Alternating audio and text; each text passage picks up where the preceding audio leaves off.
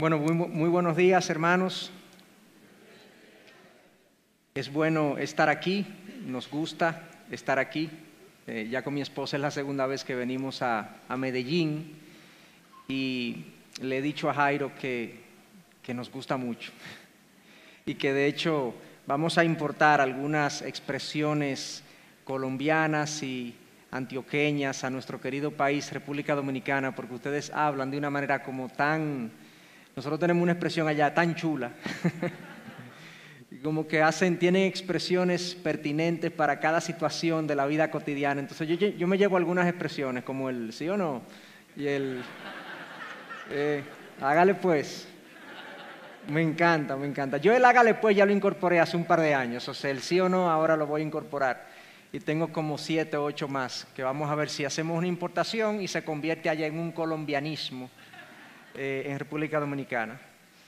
Pues bien, nosotros hemos estado aquí unos días, han sido días buenos, eh, días donde hemos eh, servido a la iglesia y es un gozo para nosotros poder compartir con ustedes una misma fe, un mismo Señor, un mismo amor.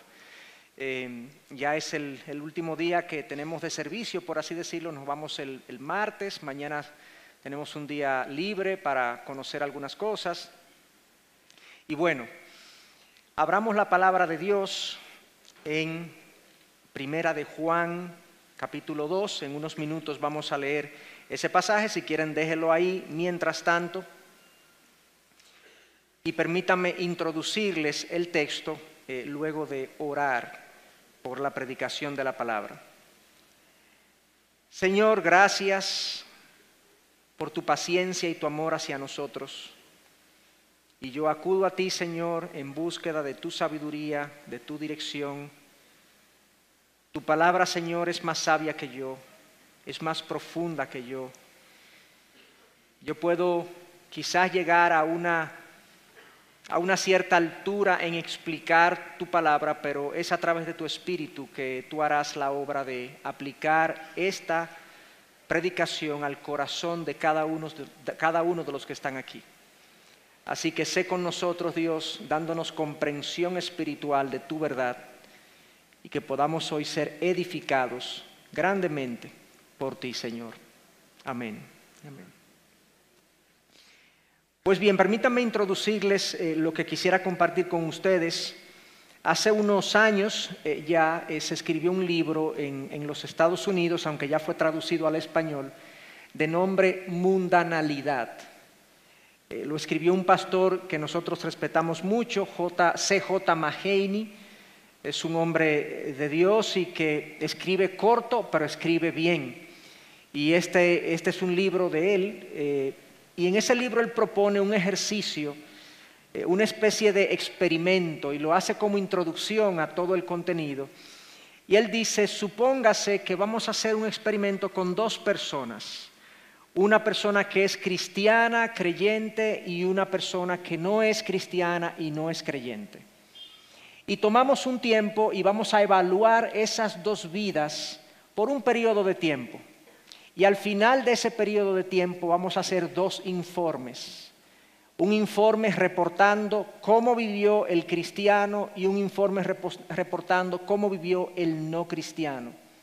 Y ahí vamos a digamos, a reportar en ese informe alguna de estas cosas, detalles de conversaciones sostenidas, de la actividad en Internet de ambas personas, las listas de reproducción de música, los hábitos televisivos, el uso del tiempo libre, las transacciones financieras de ambas personas, las pasiones, los planes, los sueños de ambas personas, y yo agrego la forma de resolver los conflictos de ambas personas, la manera de tratar al cónyuge y a los hijos, la manera como se comporta en sus responsabilidades laborales cada persona, los criterios que usan para tomar decisiones en su vida, en su cotidianidad, lo que valoran, lo que aspiran, lo que temen, lo que los entusiasma, lo que celebran, lo que disfrutan. En última instancia, es cómo son vividas esas dos vidas. Y después de, esa evaluación, sin nombre y sin saber cuál es cristiano y cuál no es cristiano, que podamos ver si podemos distinguir el cristiano del no cristiano. Y suponte que el informe del cristiano eres tú, es tu vida y cómo tú la vives y se compara con un no creyente y cómo la vive. ¿Sería posible distinguir con claridad tu amor por Dios, tu pasión por Dios, tu devoción a Dios, de aquella vida que se vive sin Dios? ¿Habrían claros indicios de que tú eres una persona creyente? Yo creo que algunos responderíamos que sí, que habrían claros indicios de eso y que habrían diferencias notables, pero si pensamos bien, el problema es que sí que, aunque hay algunas diferencias, también habrían muchas similitudes.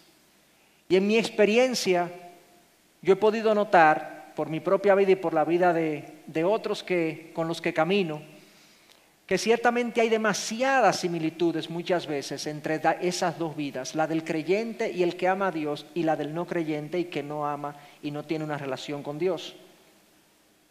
El pastor Charles Spurgeon hace muchos años escribió lo siguiente, creo firmemente que la razón por la cual la iglesia de Dios en este momento presente tiene tan poca influencia en el mundo es porque el mundo tiene demasiada influencia sobre la iglesia y sobre nuestros corazones.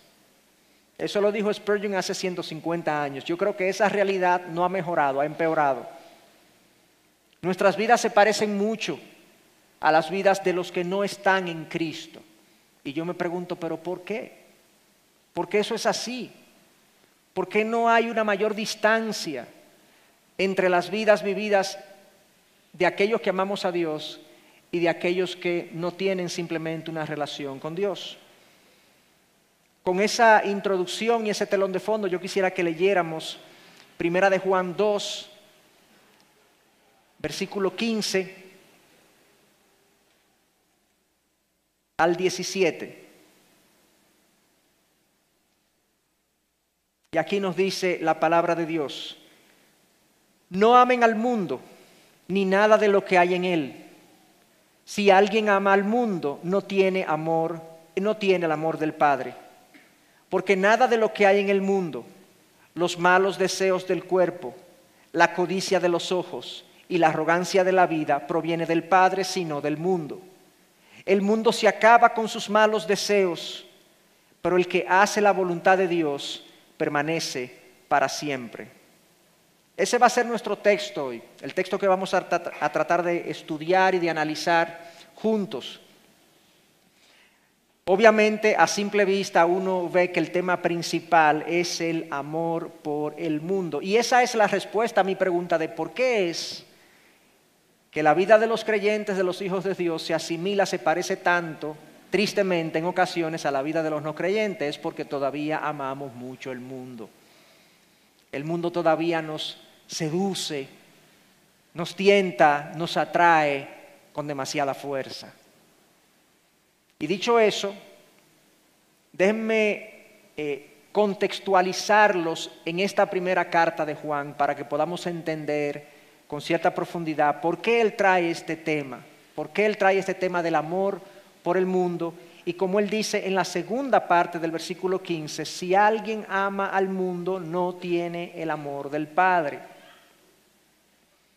Esta primera carta de Juan se escribe hacia el final del primer siglo de la iglesia, o sea, entre el año 80 y 90 de nuestra era después de Cristo. Es, una de las últimas cartas del, del Nuevo Testamento en ser escritas.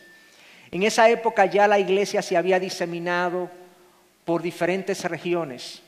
Europa, Asia Menor, Medio Oriente, tenían múltiples iglesias. De hecho, el Nuevo Testamento que tenemos, donde leemos eh, las cartas a primera y segunda de Corintios, esa es la región de Corinto, la carta a Éfeso, la carta a los Gálatas, la carta a los romanos, la carta a Tesalónica, la carta a los filipenses.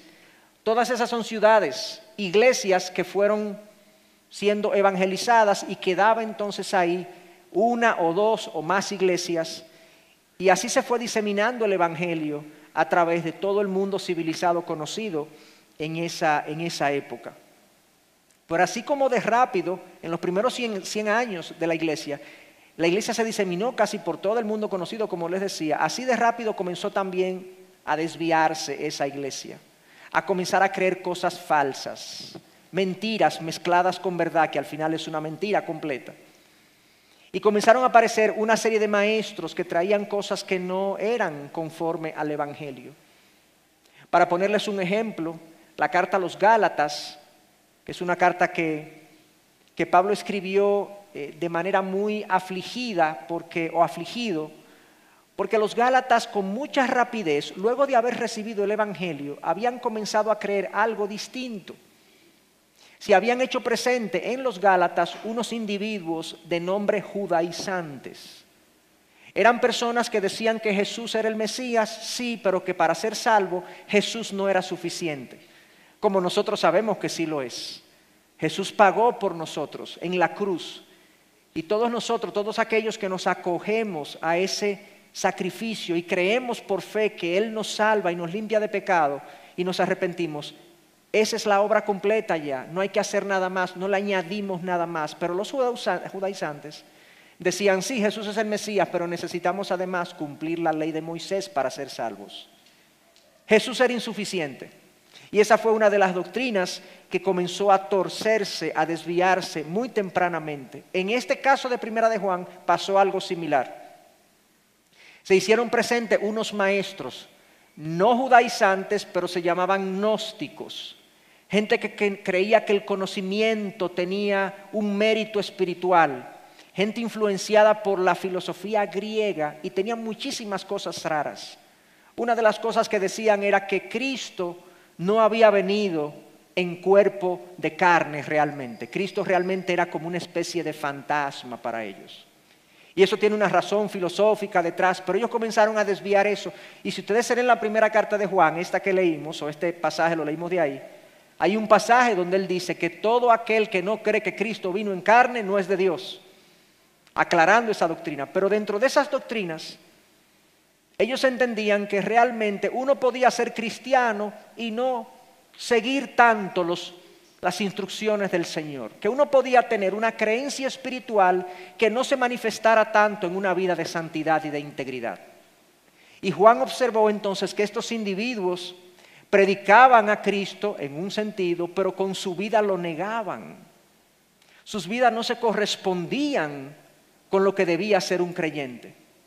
Para Juan, y ese es el mensaje principal de la carta, la vida del creyente, del discípulo de Jesús, tiene que estar, es una profesión de fe respaldada por una vida de integridad y de santidad.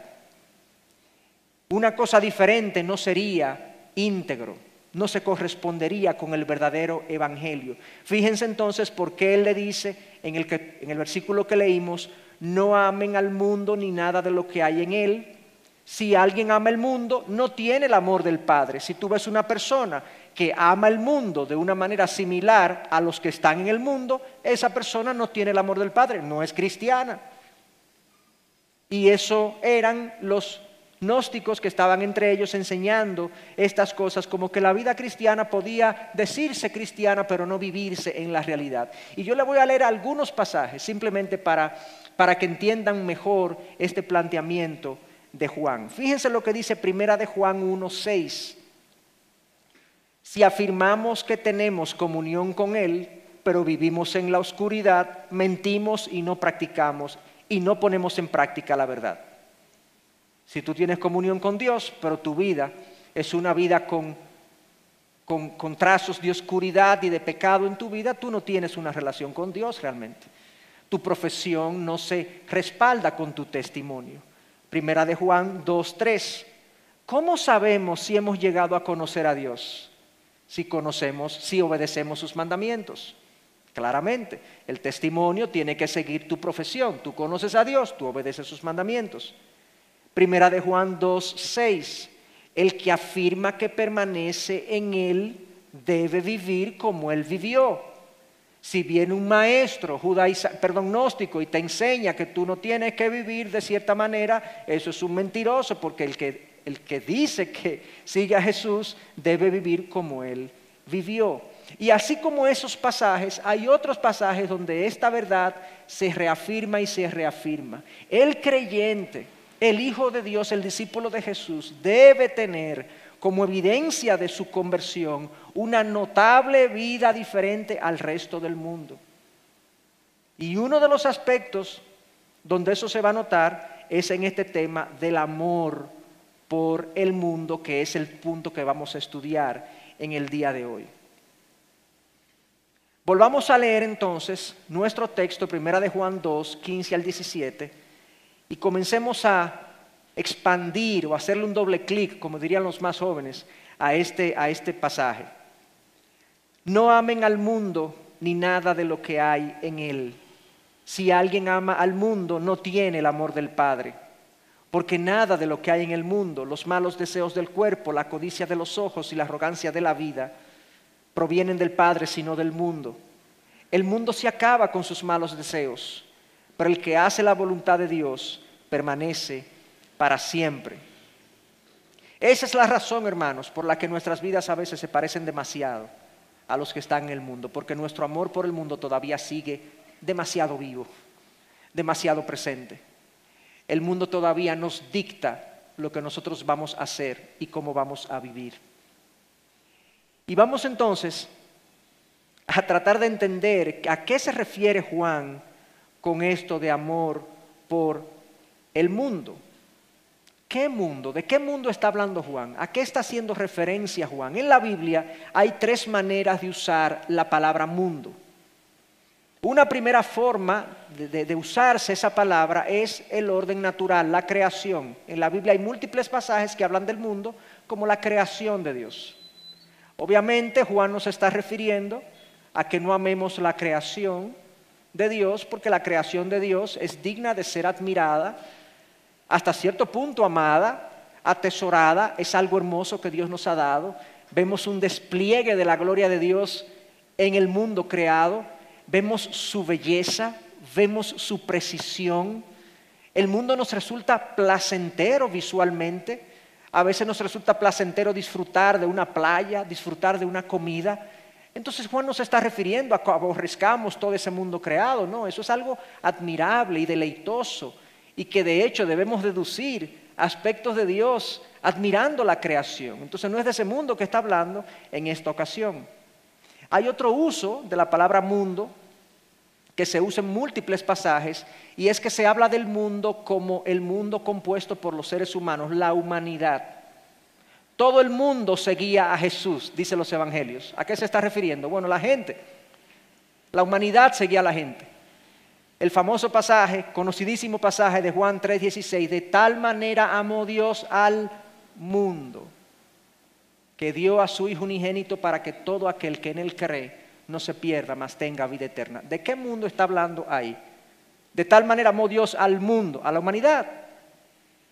Juan no se está refiriendo que no amemos al mundo, a la humanidad, porque según la enseñanza de Cristo, nosotros estamos supuestos a amar aún a nuestros enemigos. El cristiano y el Hijo de Dios ama la gente, ama la humanidad. Es una de las cosas que nos caracteriza. Queremos servir, queremos colaborar, queremos ayudar a nuestros hermanos y a aquellos que incluso no son nuestros hermanos, porque Dios ha puesto ese amor en nosotros, ese deseo de ser sensibles a las necesidades y a las situaciones calamitosas de la gente. Entonces Juan no se está refiriendo tampoco a que no amemos la humanidad.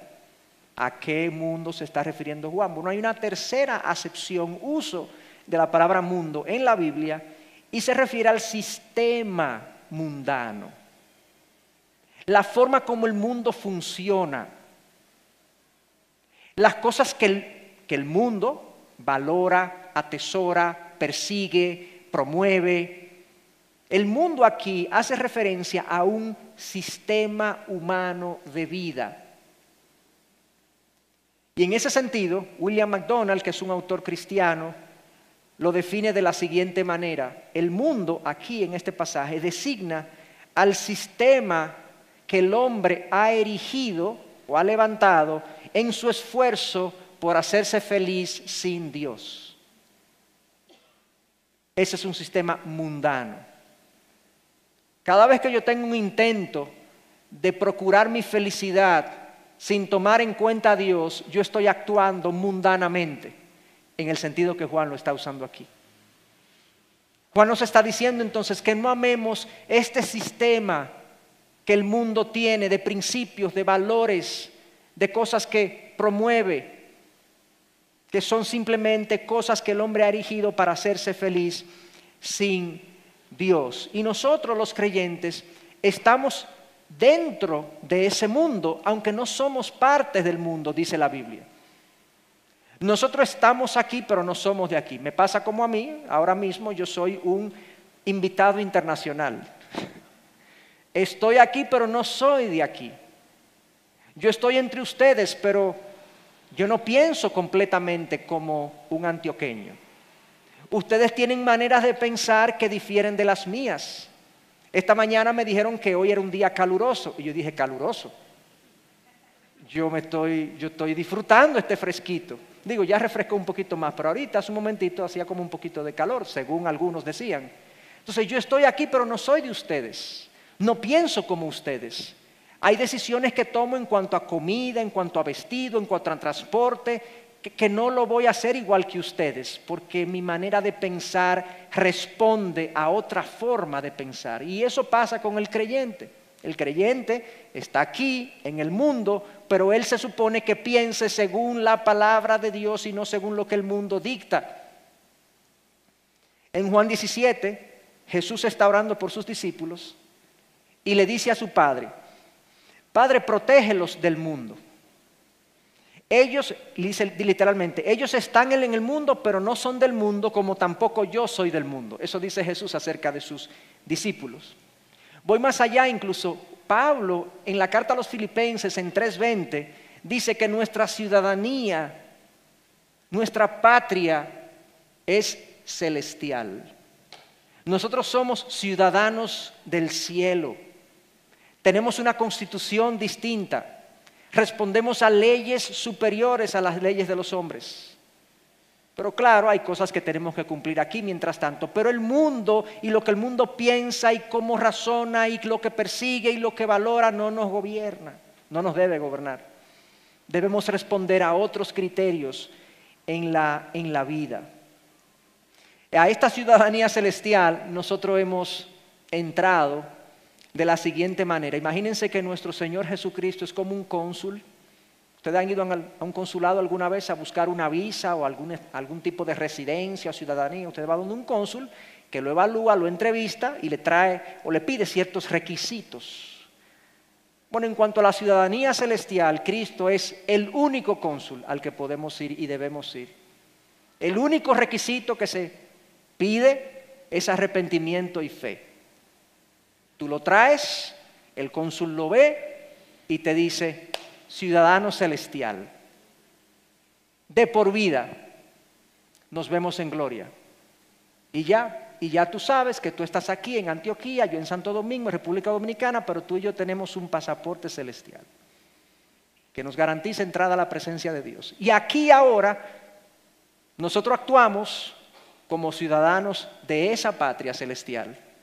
No nos ceñimos por los parámetros y los criterios de esta de este mundo terrenal. O por lo menos no estamos llamados a hacerlo así. Entonces nosotros somos miembros de la humanidad, vivimos en el mundo físico, pero no pertenecemos a este sistema que increíblemente Juan, en el capítulo 5, versículo 19, de manera sorprendente y lamentable dice, sabemos que somos del mundo perdón, sabemos que somos hijos de Dios y que el mundo que nos rodea está controlado por el maligno o está bajo el control del maligno. En sentido general, hermanos, en este mundo en el que nosotros vivimos, este mundo aquí terrenal, uno puede ver algunas cosas buenas, algunas indicaciones todavía de que, de que hay justicia, de que hay seriedad y honestidad, de que hay individuos misericordiosos, todo eso es parte de la gracia común de Dios. Pero en general hay más cosas malas que buenas ocurriendo en el mundo. Hay más cosas perversas sucediendo que las cosas virtuosas que están sucediendo. Porque según ese texto, este es un mundo que está gobernado por el maligno, bajo la soberanía de Dios, bajo el control de Dios, pero sí, Dios le ha dado cierto control a Satanás durante un tiempo. Entonces, dicho eso, ya nosotros sabemos de qué se trata este mundo, este sistema en el que nosotros nos encontramos, que se supone no debemos responder a él. Juan entonces dice que nosotros no debemos amar el mundo, ese mundo, ese sistema, e, e, ese, ese grupo de principios y de valores y de cosas que el mundo persigue, no lo debemos amar. ¿A qué se refiere Juan con eso? ¿Cómo así? ¿Cómo que no puedo amar el mundo? Eh, ¿Que no debo sentir nada por eso? ¿Qué, qué significa eso en términos prácticos? Yo quisiera hacer uso de un pasaje de, Jesús en el capítulo 14 de Juan, del Evangelio, no de la carta, del Evangelio, que dice lo siguiente, si ustedes me aman, guardarán mis mandamientos. Si ustedes me aman, guardarán mis mandamientos. O sea, Jesús dice, el que me ama, me sigue. El que me ama, responde a mis instrucciones. ¿Cómo sé si yo amo a Dios? Bueno, depende de mi grado de obediencia a Dios. Entonces, en este tema de el amor por el mundo, cuando alguien ama la comida, por ejemplo, se deja gobernar por la comida. Quiere estar comiendo, está pensando en la comida. Quizás hay algunos pensando en comida. el que está enamorado se deja gobernar por el objeto de su amor. ¿Qué tú quieres, mi amor? lo que tú quieras, mi amor. A la hora que quieras, mi amor. Lo que usted diga, mi amor, como dirían ustedes aquí en Colombia, lo que usted diga, mi amor. ¿Sí o no? ¿Sí? Estamos así. Cuando yo amo algo, eso me gobierna. Entonces lo que Juan está diciendo es, el mundo no lo amen, no se dejen gobernar por lo que el mundo dispone, les propone, les sugiere, les plantea. No dejen que esas cosas manejen y dirijan su vida. Si aman a Dios, obedezcan a Dios. No obedezcan al mundo, no lo amen. Entonces el tema del amor aquí es un tema de obediencia, a qué yo me sujeto, a qué yo me someto en mi vida. Y el cristiano está supuesto a no amar el mundo, porque como dice Juan, si alguien ama el mundo, si alguien está constantemente plegándose y siguiendo las formas en las que el mundo vive y toma decisiones y hace las cosas, Realmente dice Juan en primera de Juan 2.15 que lo leímos, el amor del Padre no está en él. Quizás hasta tu conversión está en cuestionamiento si realmente quien gobierna tu vida es lo que el mundo piensa y hace y propone. El mundo, hermanos, tiene todo un esquema de vida. Tomemos, por ejemplo, la definición de éxito del mundo. ¿Cómo el mundo típicamente define el éxito en, estas, en esta generación? Bueno, la persona que es rica, que se ha mostrado como capaz o famosa, que ha recibido el aplauso de la gente, la persona exitosa es esa. Se asocia con el que ha tenido ganancias, victoria, el que se ha visto más grande que los demás. Ese es el victorioso, el exitoso en el mundo. Pero la Biblia dice en Salmo 1, ¿Quién es el exitoso para Dios? Y el Salmo 1 básicamente dice, bienaventurado el hombre, exitoso es el hombre, dice Dios, exitoso es el hombre que no toma en cuenta el pecado, sino que en Dios y en su palabra está su delicia. Dice, ese hombre será como un árbol firmemente plantado junto a corrientes de agua, que da su fruto a su tiempo y su hoja no se marchita. En todo lo que hace, prospera. Ah, la definición de éxito bíblico es muy diferente a la definición de éxito mundano. Si yo creo en mi mente que el éxito está definido por el dinero, por la fama, por el logro y demás, yo voy a hacer y a organizar mi vida para perseguir esa definición de éxito. Estoy amando el mundo entonces, en los términos que Juan dice. Estoy poniendo mi vida a seguir los patrones que el mundo dispone y determina. El cristiano no hace eso. Se supone que no lo debe hacer. Pero estamos en una lucha interna porque tenemos un corazón pecaminoso, un corazón que todavía se siente tentado muchas veces por las propuestas mundanas. Y yo quisiera entonces, haciendo uso del texto de Juan, exponer, expandir un poco de cómo dice Juan que el mundo nos tienta, nos seduce, nos alcanza. Fíjense cómo en el versículo 16 Juan sigue hablando y dice, porque nada de lo que hay en el mundo, los malos deseos del cuerpo, la codicia de los ojos y la arrogancia de la vida proviene del Padre, sino del mundo. Ok, yo estoy supuesto a no amar el mundo. Eh, ¿Cómo es que el mundo llega a mí? ¿Cómo es que el mundo, cómo es que yo me despego de eso? ¿Cómo es que estoy atento a esto? Bueno, Juan dice, hay tres maneras, tres avenidas a través de las cuales el mundo te seduce y te tienta y te atrae. Uno es, o la primera es los malos deseos del cuerpo, la codicia de los ojos y la arrogancia de la vida. Comencemos con los malos deseos del cuerpo. Nosotros tenemos un cuerpo después de Génesis 3, en Génesis 3 es donde se relata la entrada del pecado a la humanidad. Después que el pecado entró, todo se dañó.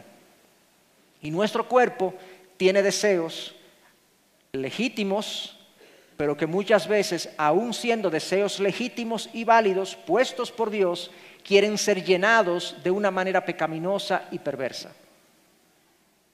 El deseo de comer es un deseo legítimo, pero yo puedo terminar en la glotonería. El deseo de dormir es válido y legítimo, pero yo me puedo convertir en un perezoso. El deseo de tener intimidad sexual es legítimo, es válido, es puesto por Dios, es bueno, pero dentro de los parámetros que Dios ha dispuesto. Si yo lo trato de suplir de otra manera, caigo en impureza.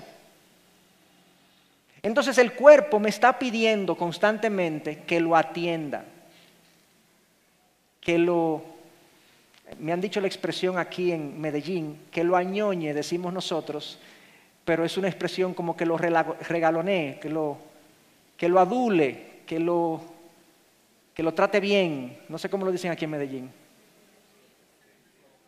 Que lo consienta. Bueno, esa es, esa es una palabra de la Real Academia de la Lengua. Esa es la palabra correcta. Que lo consienta, correcto.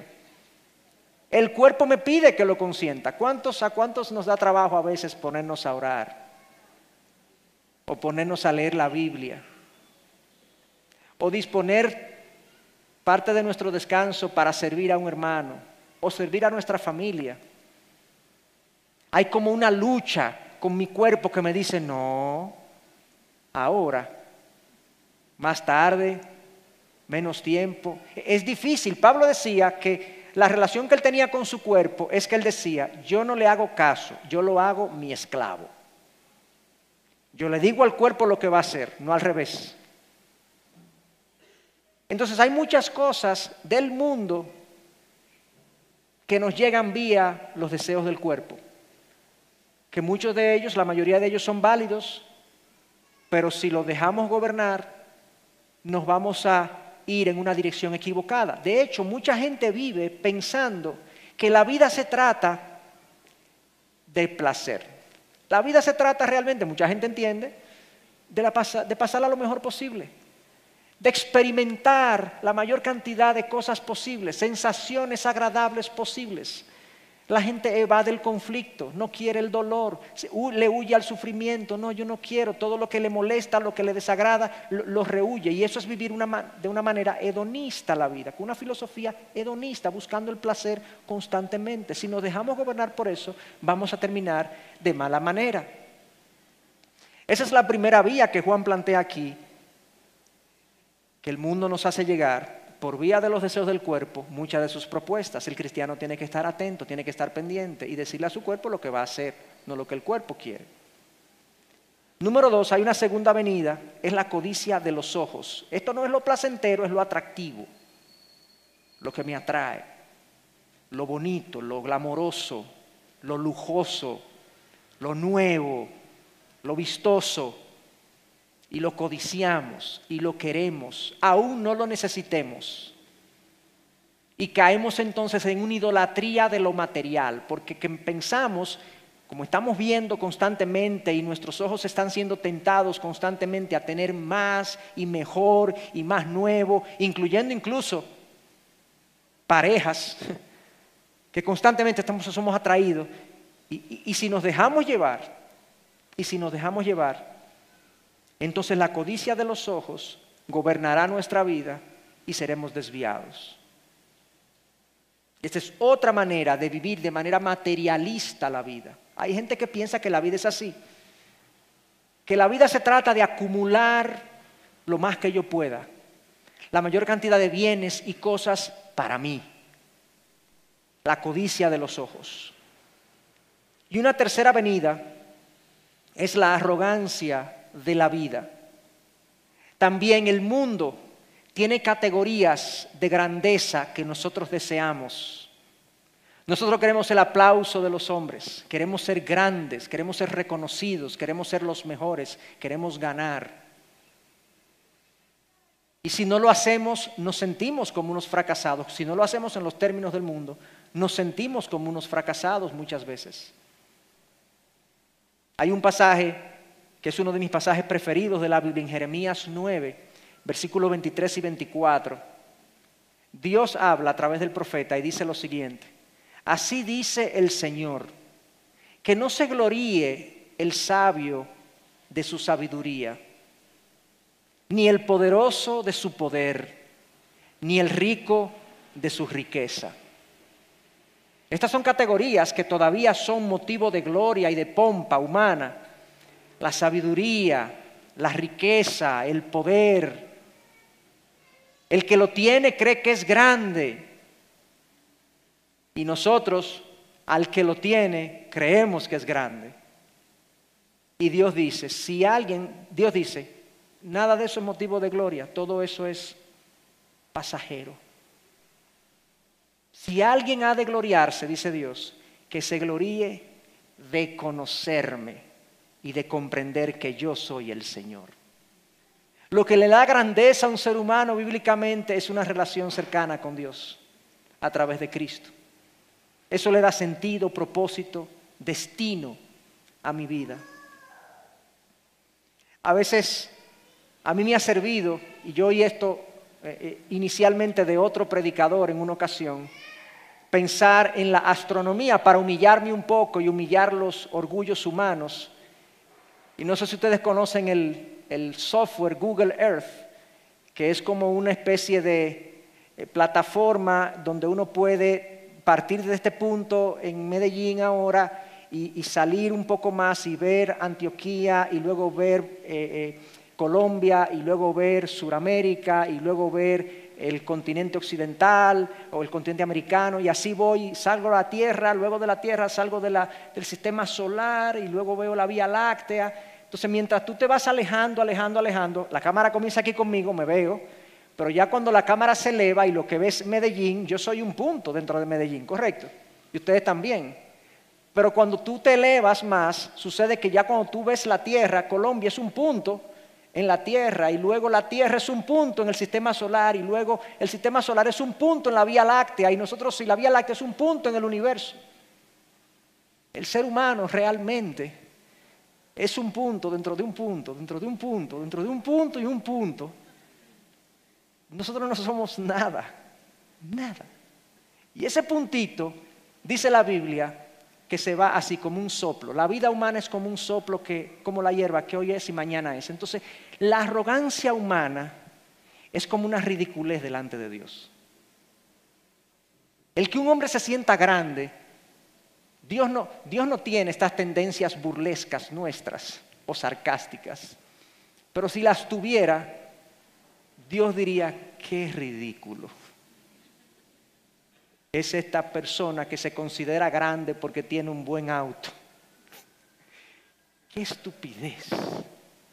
Porque tiene un buen salario, un buen trabajo, un buen negocio.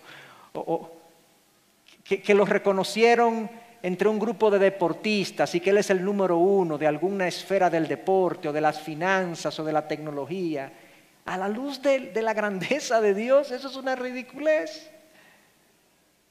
La arrogancia de la vida, según Juan, es otra de las avenidas a través de las cuales el hombre incluso pliega su vida, descuida a Dios, descuida seguir al Señor por lograr estas cosas que la vida humana, el mundo le ofrece.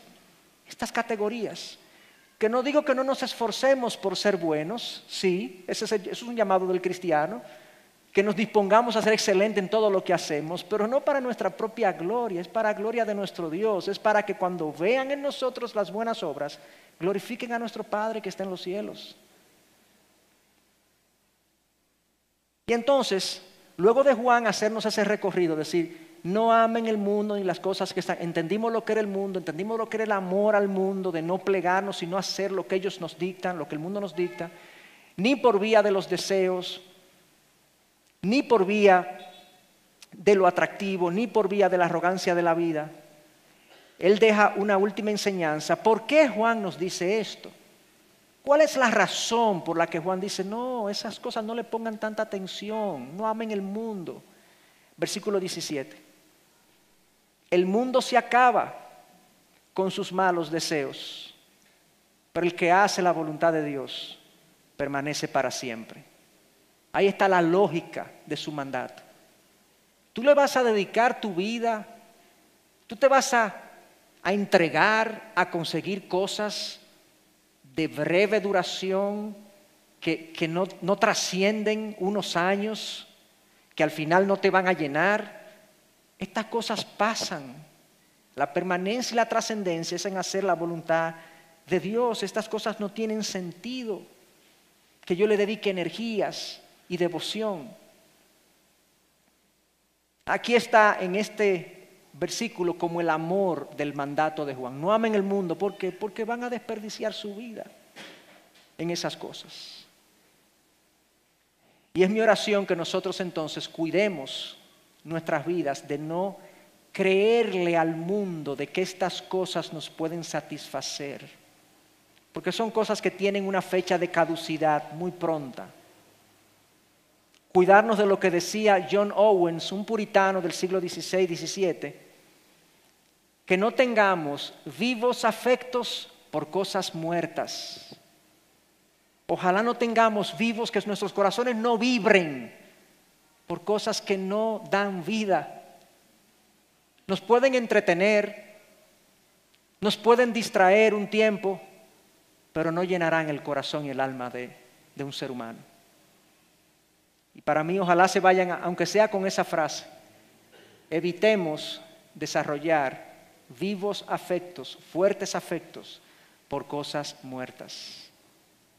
Que el Señor nos lleve de su mano a una vida donde le amemos a Él en lugar de las cosas del mundo o el mundo en sí. Vamos a orar. Señor, muchas gracias por la luz de tu palabra. Gracias, Señor, por tu advertirnos de no desperdiciar nuestra vida en cosas, Señor, que tienen, que no producen plenitud. Te pedimos perdón, Señor si hemos amado el mundo, si lo estamos amando de alguna manera. Si el mundo tiene demasiada influencia sobre nosotros, te pedimos perdón. Abre nuestros ojos a nuestros desvíos. Abre nuestros ojos a nuestras a las mentiras que hemos creído que el mundo nos ha dicho y nos ha vendido. Y permítenos, Señor, enfocar nuestra mirada fija en ti aquel que es el autor y consumador de nuestra fe, aquel que dijo que iba a traer vida y vida en abundancia, tú Jesús. Llénanos, llénanos de ti. Amén, amén. Señor nos bendiga, hermanos. Gracias por estar con nosotros. Valoramos que tomaras estos minutos para conectarte. Si este mensaje ha impactado tu vida y quieres hablar con alguien al respecto o pedir oración, escríbenos Será un gusto servirte. No olvides, suscríbete a nuestro canal de YouTube para recibir notificaciones de más mensajes como este. Hasta pronto.